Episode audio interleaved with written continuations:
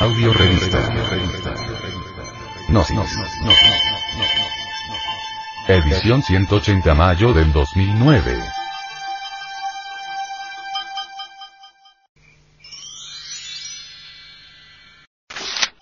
Editorial.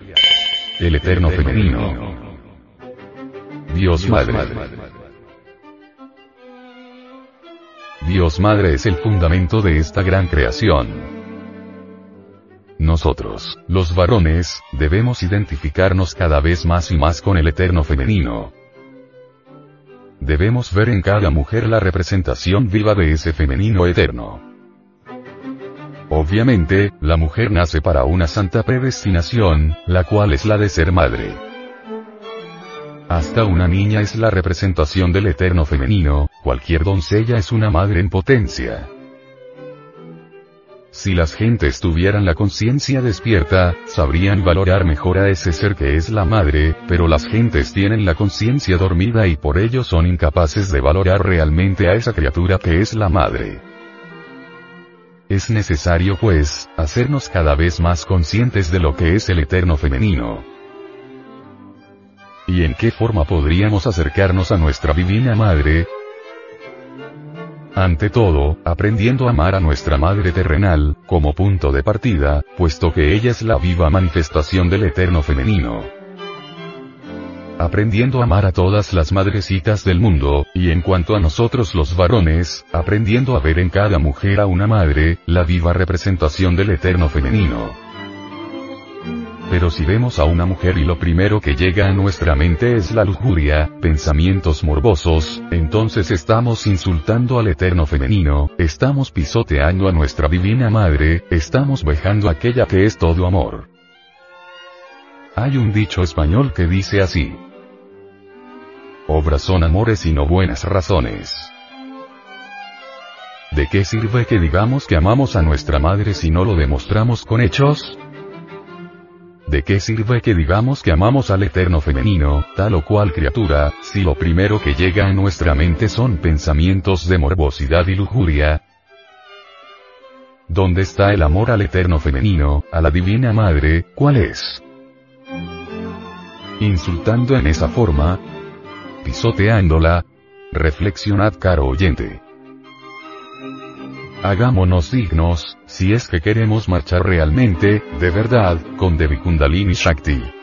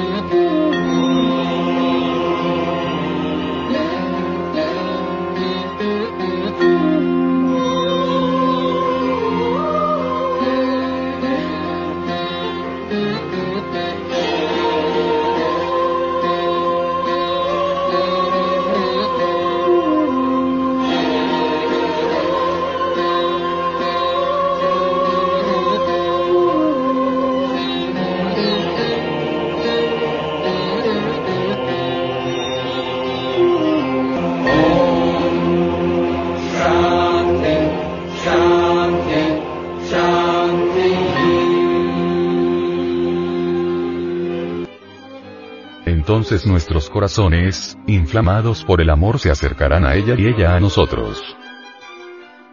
Nadie podría eliminar los elementos inhumanos que lleva dentro sin la ayuda de ella, así ella nos elimina todas esas suciedades que cargamos, todos esos aspectos abominables que en su conjunto constituyen el ego, el yo de la psicología experimental.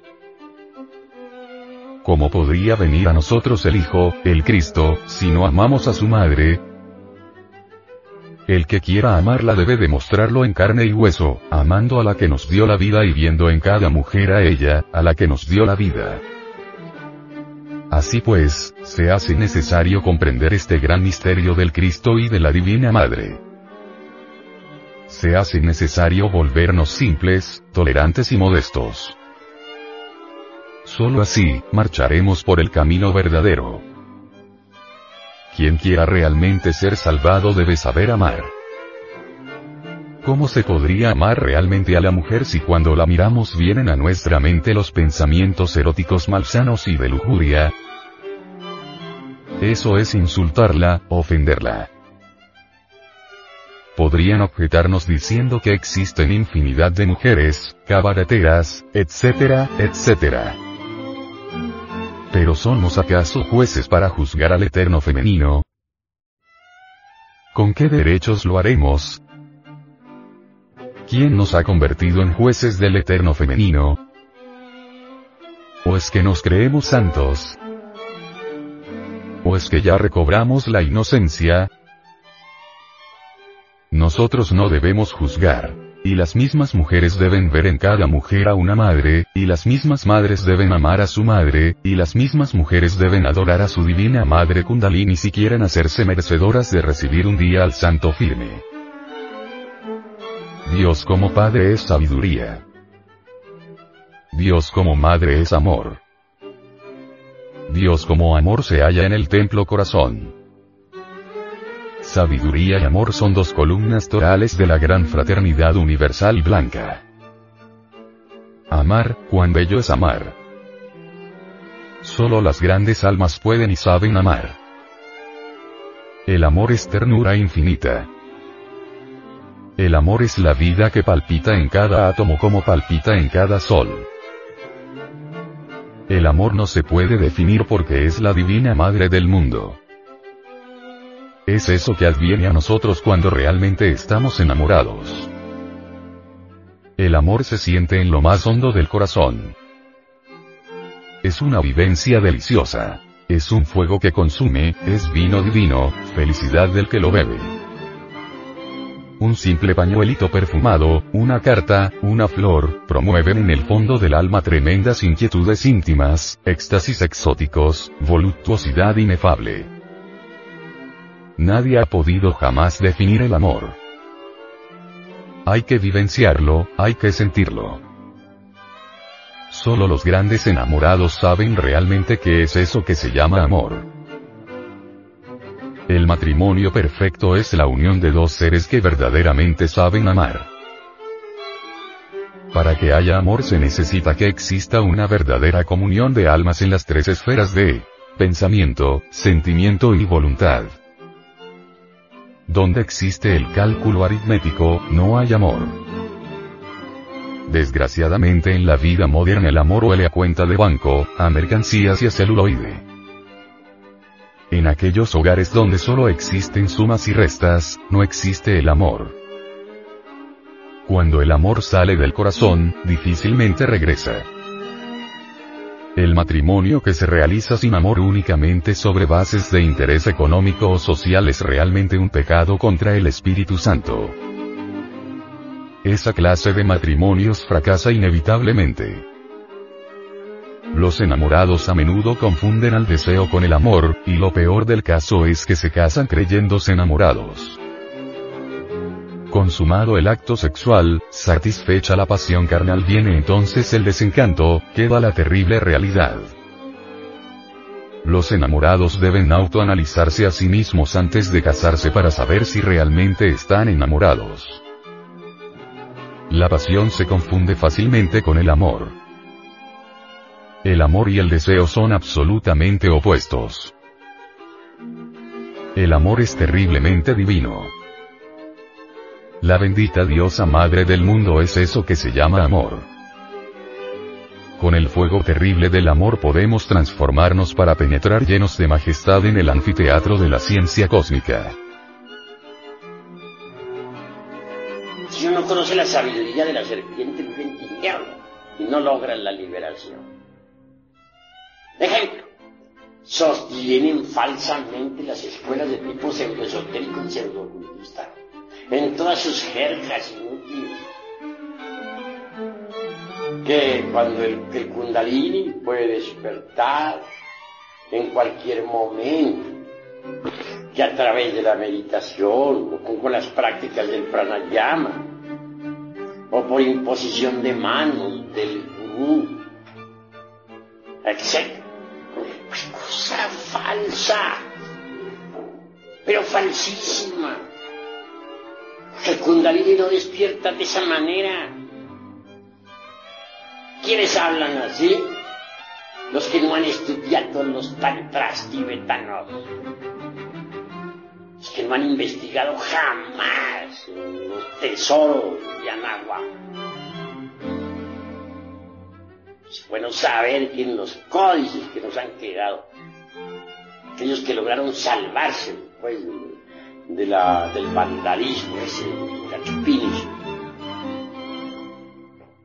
entre líneas está escondida la sabiduría de la serpiente. Tengas en cuenta que la gran Tenochtitlan fue serpentina. Pues nosotros los mexicanos tenemos una tradición serpentina. Esa es la cruda realidad de los hechos. Hay quienes dicen que en la India hay tesoros extraordinarios, no lo negamos, pero en la India secreta. Sin embargo, aquí en México se habla más claro. En Yucatán, por ejemplo, encontré en un templo una gran serpiente de piedra, la actitud de tragarse a un hombre lo tenía pues entre sus fauces. Si ven ustedes cuidadosamente el chalam balán de Chumayel, podrán evidenciar por sí mismos la, cruda realidad que necesitamos ser tragados por la serpiente. Así pues, no bastaría despertar el kundalini. Hay necesidad de ser tragados por la serpiente. Si es que queremos gozar de los poderes de la serpiente. Y no es con simple imposición de manos o con llama como va a despertar la culebra. No, señor.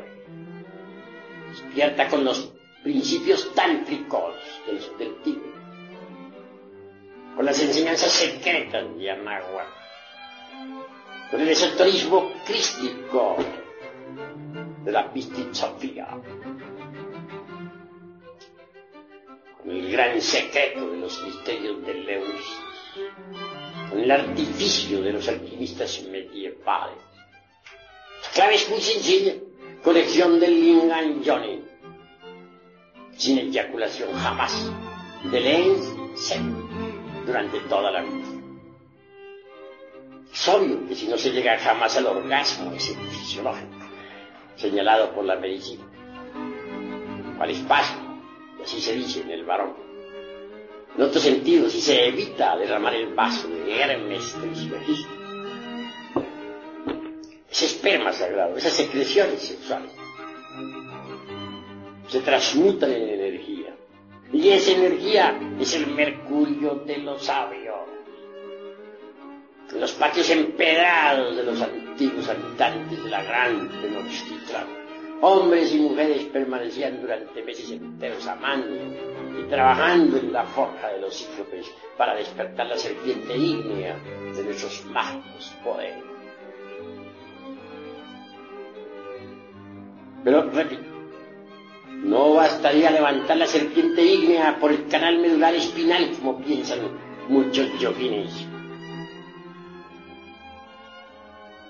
Quien quiera gozar de los poderes de la culebra, de la serpiente, tendrá que ser tragado por la serpiente. Pero la serpiente no come inmundicia no traga nada inútil. Cuando la serpiente se traga a un hombre, es porque éste ya ha eliminado hasta la última partícula del ego.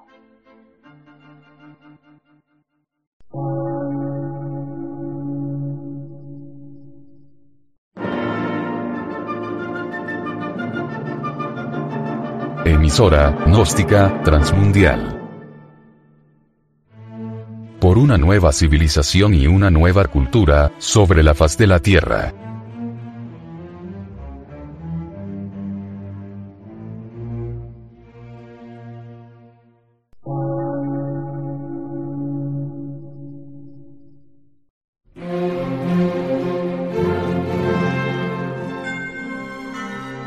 De radiodifusión, científico, artístico, místico y filosófico, de la Asociación Colombiana de Centros de Estudios Gnósticos, Antropológicos, Psicológicos y Culturales. A. C.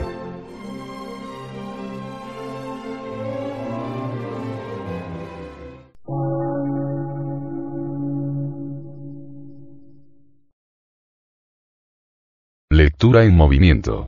Difusión sin fronteras.